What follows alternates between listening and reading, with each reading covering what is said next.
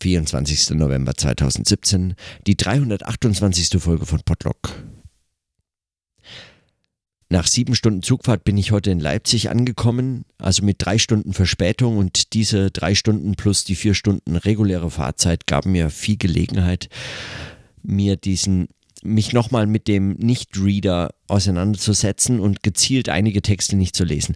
Und über einen habe ich heute besonders lange nachdenken müssen und äh, denke es immer noch, frage mich, äh, was damit anzufangen sei und, und wie das überhaupt, also wie damit umzugehen ist. Äh, den Text, den ich gestern schon kurz erwähnt hatte, Fragen des Hochschulunterrichts von Horkheimer, äh, in einem äh, seiner, äh, in, in diesen gesammelten Werken in irgendeinem Band, ich glaube äh, in Band 8 oder so, Vorträge und Aufzeichnungen oder so etwas äh, erschienen oder veröffentlicht, wieder veröffentlicht.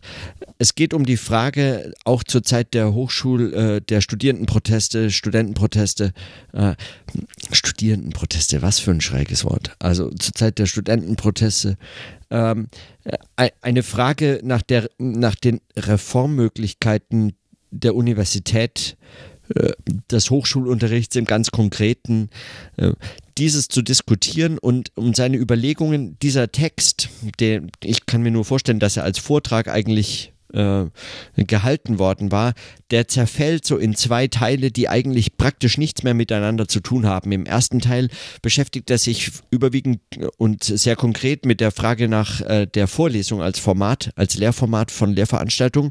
Und im zweiten Teil äh, beschäftigt er sich relativ wenig konkret und ohne jeden Bezug zum ersten Teil mit den ähm, kritischen, also aus kritisch-theoretischer Perspektive, mit den allgemeinen gesellschaftlichen Zusammenhängen, die, äh, die verantwortlich verantwortlich seien dafür, dass äh, Studierende heute so zu leiden hätten, ähm, vor allem unter sich. Also sie hätten unter sich zu leiden. So zumindest ist diese, der Tenor dieses Textes. Ich weiß gar nicht, wie man ihn anders lesen kann. Er gibt vor, so ein bisschen sich auf die Seiten der Studierenden zu stellen, ist aber eine einzige Publikumsbeschimpfung. Wenn man den Text von vorne bis hinten liest, dann denkt man sich wirklich, es ist eine, es ist eine einzige Publikumsbeschimpfung, die zum Teil wirklich einfach sehr krass formuliert ist auch. Also sie werden als blöd, als, als, als sie können nicht mehr lesen, sie können sich nicht konzentrieren, sie, also wirklich alles, all das, was man auch heute immer wieder findet, also und, und findet eigentlich seitdem Professoren äh, irgendein, äh, wann einmal auf die Idee kamen, sie könnten jetzt auch noch über ihre Studenten schreiben.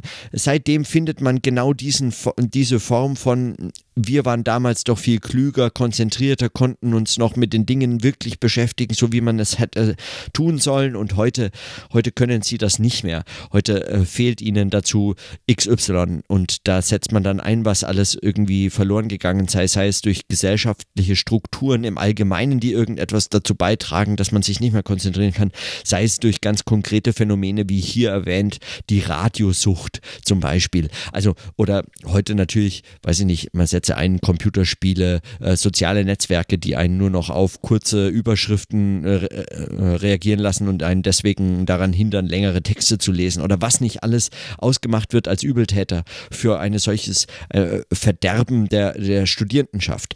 So, und so liest sich auch dieser Text. Was mich ähm, tatsächlich äh, schwer enttäuscht, ist, dass der Text so zerfällt, dass im zweiten Teil praktisch nicht mehr über konkrete Zusammenhänge nachgedacht wird, sondern das, äh, es es schwebt so über den Dingen eine, eine einfach in gesamtgesellschaftlichen Strukturen ausgemachte äh, Ursache all dieser äh, Unzustände.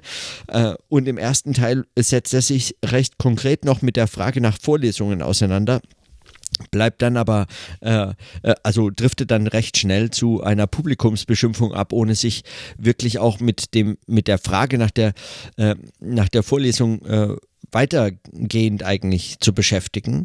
Und die, äh, die Frage, also sagen, und seine eigene Position oder seine eigene Verantwortung oder äh, so, äh, ja, seine Perspektive äh, wird hier eigentlich praktisch überhaupt nicht reflektiert.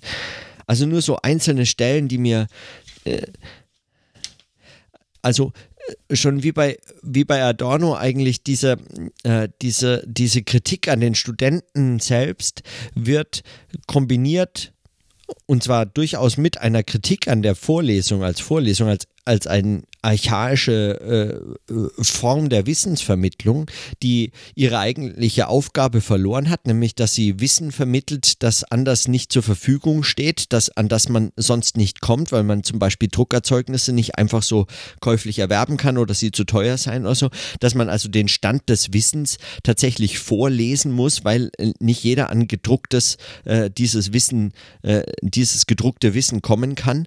Diese Aufgabe hätte es verloren.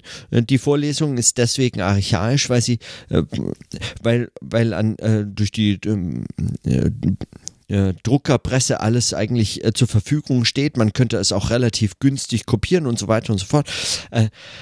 also dieser Überlegung, die eigentlich interessant als sagen Medien medientheoretischer Sicht eine interessante Überlegung ist, der wird gar nicht viel Aufmerksamkeit im Weiteren geschenkt, sondern es geht dann relativ schnell über auf äh, die Studierenden selbst, die zugleich äh, also zum einen eine, äh, eine Vorlesung weiterhin wünschen, weil sie ein kompaktes Wissen oder die Darreichungsform des Wissens äh, wollen, zum anderen aber äh, äh, zu blöd sein, eigentlich letztlich die Texte selber zu lesen, was doch erforderlich wäre.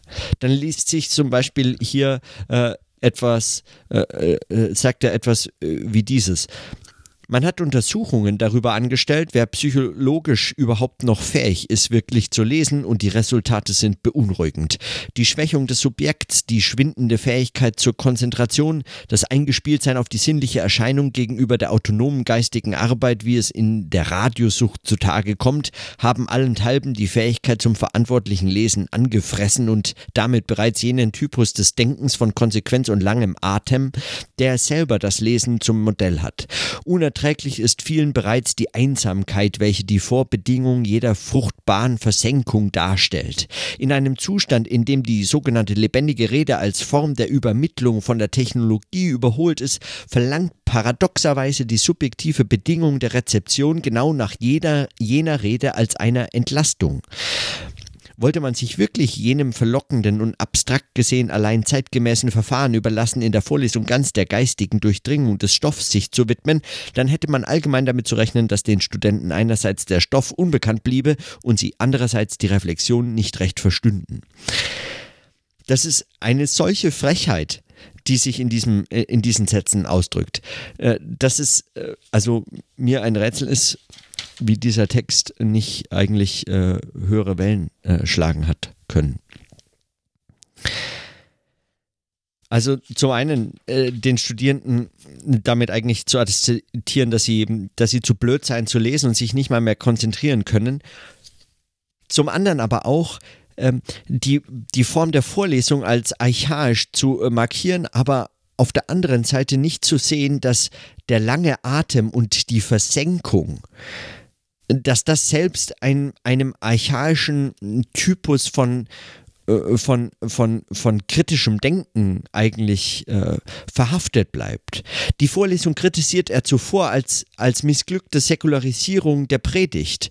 Darüber hatte ich gestern, glaube ich, kurz gesprochen, aber aber er, er sieht nicht, dass die Versenkung und der lange Atem, die Konzentration auf äh, sagen, die Versenkung in den Text, dass das nicht weniger the theologisch äh, anmutet oder daher seine Wurzeln hat äh, oder darin seine Wurzeln hat und, äh, und, und dass es äh, nicht weniger archaisch ist und vor allem, und das ist äh, eigentlich mein, mein, meine größte Kritik daran, äh, wirft er den Studierenden vor, dass sie ein Produkt fordern, und das ist ein berechtigter Vorwurf, würde ich meinen, der sich nur immer weiter verstärkt, wenn man sieht, dass dann heute in, im Anschluss an, an Vorlesungen, wenn sogar schon äh, die ganze Vorlesung sich praktisch nur noch mit Sekundärliteratur auseinandersetzt oder aufbereitet, was dann dieser oder jener Theoretiker wirklich Wichtiges für das Fach beigetragen hat, äh, wenn sie dann am Schluss sich am liebsten noch Factsheets wünschen, auf denen dann steht, was wirklich der wichtigste Satz des Theoretikers war, damit man den Rest dann auch nicht lesen muss.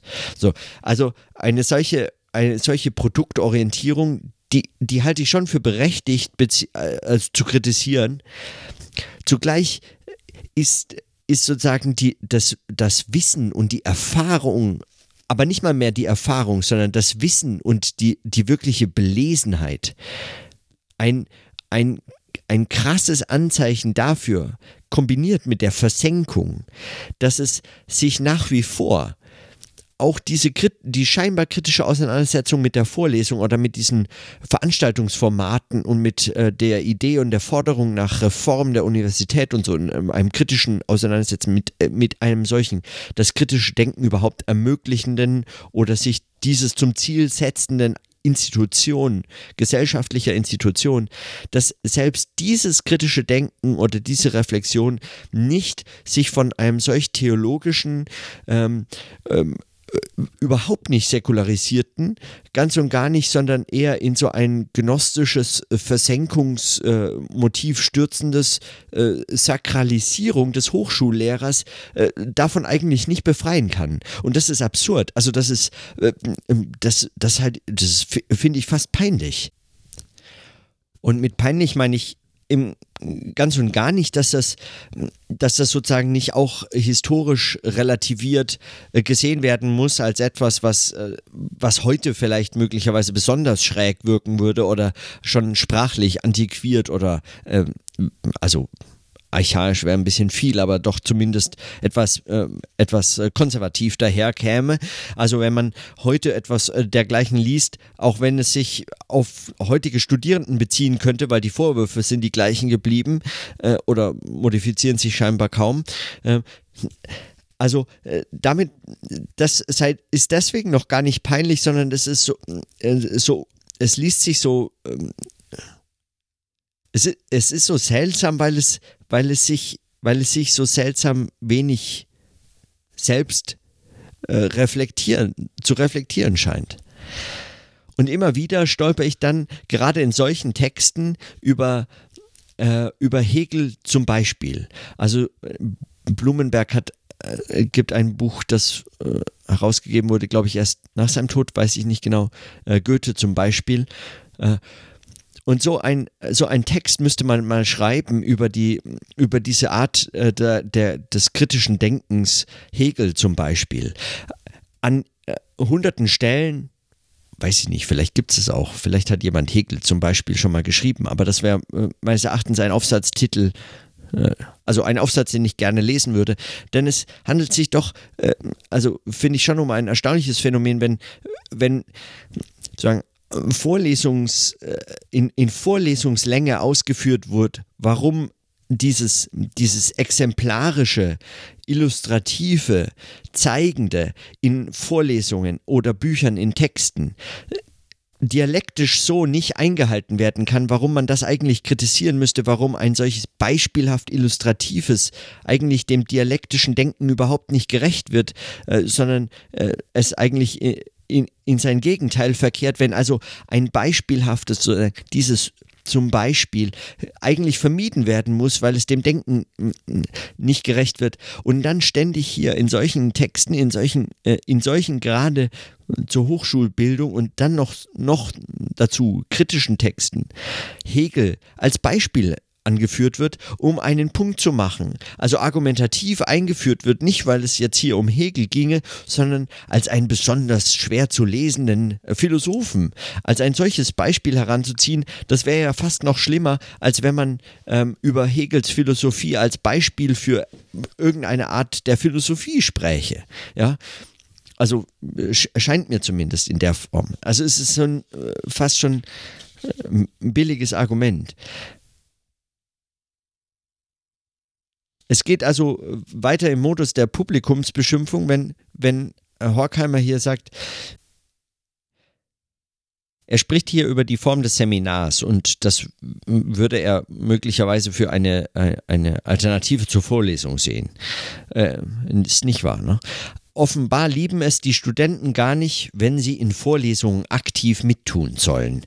Dass aber eigentliche Seminare nun einmal notwendig Stoff voraussetzen und ihn nicht zureichend übermitteln können, steht außer Frage. Wer etwa ein Seminar hält über die Hegelsche Phänomenologie des Geistes, der darf nicht, wenn das Seminar sich nicht über viele Semester erstreckt, hoffen, seine Studenten gleichzeitig mit dem ganzen Werk bekannt zu machen und es bis ins Einzelne zu interpretieren. Er muss zufrieden sein, wenn er es fertig bringt, sie anhand des Textes überhaupt Hegel lesen zu lehren. Wiederum befindet man sich einer Aporie gegenüber. Gibt man in einem solchen Seminar das Ganze, so hält man sich notwendig in viel zu weitem Abstand von der konkreten Einsicht und Argumentation und gleitet dort in Orientierung ab, wo es gilt, dem bestimmten Gedanken bestimmt zu vollziehen. Versenkt man sich aber mikrologisch ins Einzelne, so verlieren die Studenten den Überblick, den sie anderswo nicht gewinnen, es sei denn eben in der geschlossenen Vorlesung oder in jener Lektüre, die sie heute vor so große innere und äußere Schwierigkeiten stellt. Man sieht sich daher im Seminarbetrieb der Fächer, in denen Praktika nicht stattfinden können, immer wieder auf Zwischenlösungen wie die Kombination umfassender Referate mit der minutiösen Auslegung einzelner Stellen verwiesen. Also im einen Satz Hegel als Beispiel anzuführen und im nächsten Satz darüber zu sprechen, dass es, dass es sozusagen einer, einer konkreten Durchführung im, Gedanken, im Denken, den bestimmten Gedanken bestimmt zu vollziehen ginge. Das erfordert schon so eine gewisse, äh, gewisse Selbstverachtung dieses, dieses Gedankens. Und es dann noch, noch dazu als Publikumsbeschimpfung vorzubringen, das finde ich schon wirklich schwach.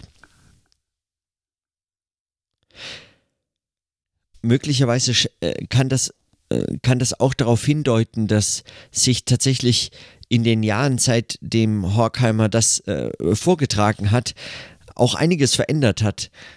Wobei ich da etwas skeptisch bin, weil die Kritik sich so sehr ähnelt an dem, was heute die Kritik sein könnte und auch vor allem die Kritik der Hochschullehrer an ihren Studenten, denen sie ihr äh, gesammeltes Wissen äh, äh, vermitteln übermitteln möchten, äh, dessen äh, Bewahrung dieses Wissens und dieser Ressource und letztlich auch Grund ihrer eigenen Autorität.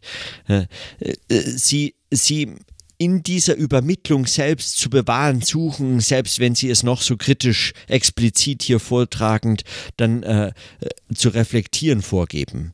Also diese Autorität wahrend äh, in der Übermittlung des Wissens, da mag sich trotzdem etwas verändern. Mir scheint zum Beispiel ein Satz, äh, gab mir viel zu denken. Hier sagt Horkheimer, wer nicht die Muse hat, ohne auf sein Fortkommen zu schauen, zu lernen und zu denken, dem muss das Wort Autonomie oft wie Hohn klingen. Ich denke, gemeint ist hier, dass, dass die, dass sozusagen eine Forderung der Autonomie für jemanden, der zweckorientiert studiert oder der irgendetwas, der sozusagen äußerlich wie innerlich nicht die Muse aufbringt, der, dem sie sozusagen weder gegeben ist, noch dass er in der Lage wäre, sie sich selbst zu nehmen. Weil er ständig darauf bedacht sein muss oder, oder eben selbst motiviert ist, auf sein Fortkommen zu schauen, dass eine solche Forderung nach Autonomie des Lernens, des Wissens, des Denkens, dass das einem wie Hohn klingen mag, und ganz, ganz im Gegenteil würde ich meinen, dass man mindestens auch noch es einmal wenden muss und sagen, wer heute noch von Muse spricht und von der Versenkung in das, sagen, der, der Vertiefung ins Detail, auf der anderen Seite Einzelwissenschaftlichkeiten oder gar äh, Unterdisziplinen äh, und, und äh, Teilfächer oder so Spezialisierung kritisiert, aber dann trotzdem von Vertiefung und Versenkung spricht, in einer Form, die, die im besten, beim besten Willen nur noch archaisch daherkommt. Also eine Idee, man sitzt an seinem Schreibtisch und man schreibt, man liest zunächst ein wichtiges Buch, am besten Kant oder Hegel, und dann schreibt man einen Text, der möglichst ähnlich geschrieben ist, von, von oben bis unten. Und das ist alles, was man tut. Das tut man acht Stunden am Tag und dann äh, kann man vielleicht noch sich so mit den niederen äh, Gegebenheiten des Lebens beschäftigen. Auch so eine äh, Unterscheidung von freiem Denken, das sich irgendwie äh, frei, frei macht, autonom macht von den Zwängen des Lebens und so in, in all diesen Problemen oder in all diesen Spannungsverhältnissen äh, zieht sich dieser Gedanke als ein widersprüchlicher eigentlich durch, der und, und dann stößt ein solcher Satz auf oder der oder gibt einem heute zumindest zu denken, weil so einfach ähm, so ein, die einfache Vorstellung der Muse oder äh, dieser Versenkung oder so, äh, die wirkt heute fast, äh, die wirkt heute fast noch ideologischer als alles andere, dass ein Fortzukommen zumindest mitbedenkt oder mitzudenken versucht oder es in einen kritischen Reflexionsprozess einzubinden sucht. Und zwar nicht als ein einfach bloß beschimpfendes, alte Zeiten herauf äh, wieder herbeiwünschendes oder so, sondern äh, sich kritisch damit auseinanderzusetzen. Was dem Text fehlt, und das ist dann auch vielleicht der letzte Gedanke, den ich dazu heute notieren will, was meines Erachtens diesem Text fehlt oder dieser Art äh, darüber nachzudenken, über diese Probleme nachzudenken fehlt, ist etwas, was, was ich in, in den Überlegungen hier im, im Podlog äh, mit dem Experimentellen zu bestimmen versucht habe bislang. Oder mit diesem mit diesem Wort des Experimentellen zu bezeichnen und irgendwie so dem auf die Spur zu kommen versuche. Also es geht um einen, um ein, ein, ein sprechendes, schreibendes, denkendes sich auseinandersetzen mit solchen, äh, mit solchen Ver Verflochtenheiten von Leben, Arbeit äh, und Denken, Schreiben, Sprechen, Gesellschaft, Kultur und so. Also äh, in, in, all diesen, in all diesen Zusammenhängen, die solche Verwebungs- und Vernetzungszusammenhänge darstellen, in all solchen Dingen nicht nur einen theoretischen einen theoretischen Analysezusammenhang, sondern vor allem einen praktischen Denkzusammenhang als einen experimentellen Zusammenhang, als einen eingreifenden interventionistischen Denkzusammenhang äh, zu verstehen, in dem zu denken ein Handeln sein muss und als ein solches Handeln verstanden auch dann ganz konkrete Umschreibepraktiken erfordert.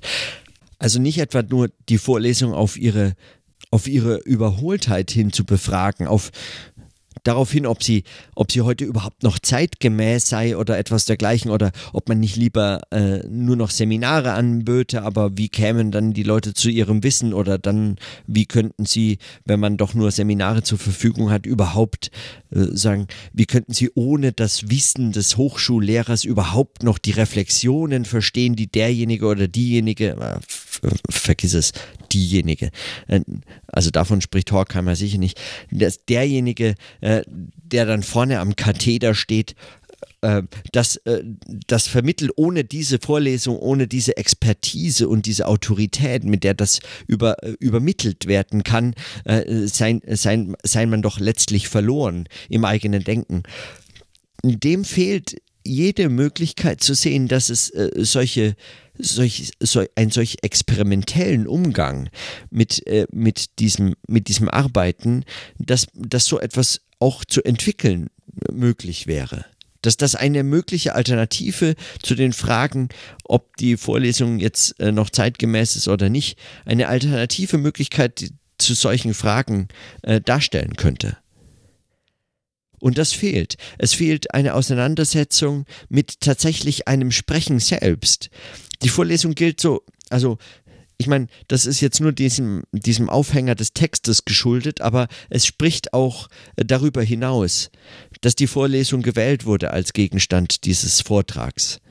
Dass die Vorlesung gewählt wurde gerade als ein, ein solches, äh, als eine, als das eben, das Heiligtum äh, der Universität oder dieses universitären Bildungsmodells. Und dass es sich auch hier wieder bei Horkheimer äh, an dieser Idee des geschriebenen Buchs des Schreibens, des, ähm, äh, dieses, des Schreibens und Lesens und wieder mal Kant und Hegel zum Beispiel, dass es sich an solchen Überlegungen also äh, festmacht. Das ist bezeichnend. Und, äh, und das stellt die eigentliche Frage, würde ich, würde ich meinen, oder zumindest für mich, die eigentliche Frage für, wie man damit umgehen müsste, wie dieser Text auch vielleicht nächste Woche gelesen werden kann oder worüber man sprechen kann, wenn man dann äh, sich heute doch hoffentlich nicht mehr über diese Fragen in dieser Form austauschen möchte. Und wenn man doch hoffentlich über diese, diese Überlegung des, des Wissens als Ressource in dieser Form des autoritären Übermittlungsverfahrens der Universität oder so, dieses, dieser Wissensvermittlungseinrichtung also, äh, in einem recht trivialen Sinne letztlich. Ähm, wenn man doch darüber hin hinaus sein könnte, wollte man akzeptieren, dass jede Form einer echten kritischen Beobachtung, eines echten kritischen Denkens, nicht nur der Beobachtung, sondern eines echten kritischen Denkens von Gesellschaft heute ein interventionistisches erfordert. Also ein eingreifendes, ein experimentelles, eines sich auch der Gefahr des Scheitern aussetzen könnenden, also eines Schreibens und Sprechens, das sich, äh, das sich einmischt in die Dinge.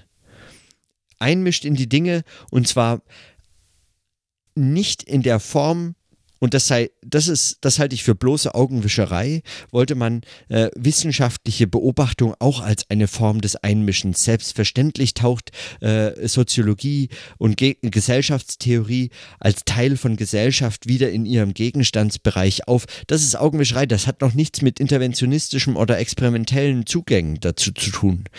Das ist, also das ist ist zwar auch der Fall, dass man selbst äh, Teil von gesellschaftlichen Zusammenhängen ist, aber das äh, ist noch keine, sozusagen, das ist noch keine zur Sprache gebrachte und keine sich darstellende Form der Erkenntnis oder keine, keine, das sagt noch nichts. Vor allem nicht, was es jetzt zu tun gilt oder was es, sozusagen, worüber denkt man eigentlich nach, wenn man über solche Formen der Kritik, Formen universitärer Kritik nachdenkt. Und wenn man das dann auch noch Mitschriften nennt, das müsste anders funktionieren. Und wie das anders geht, möglicherweise dazu dann ab Montag mehr in Sicken. Morgen steht für mich erstmal äh, noch etwas völlig anderes an, deswegen muss ich darüber jetzt sprechen, solange ich noch, äh, also solange die Lektüre noch frisch und diese Überlegungen sich so gut verbinden lassen, auch zu den zu den Notizen der Tagen und Wochen zuvor. Und ja, ich belasse es dabei. In diesem Sinne, dann bis morgen.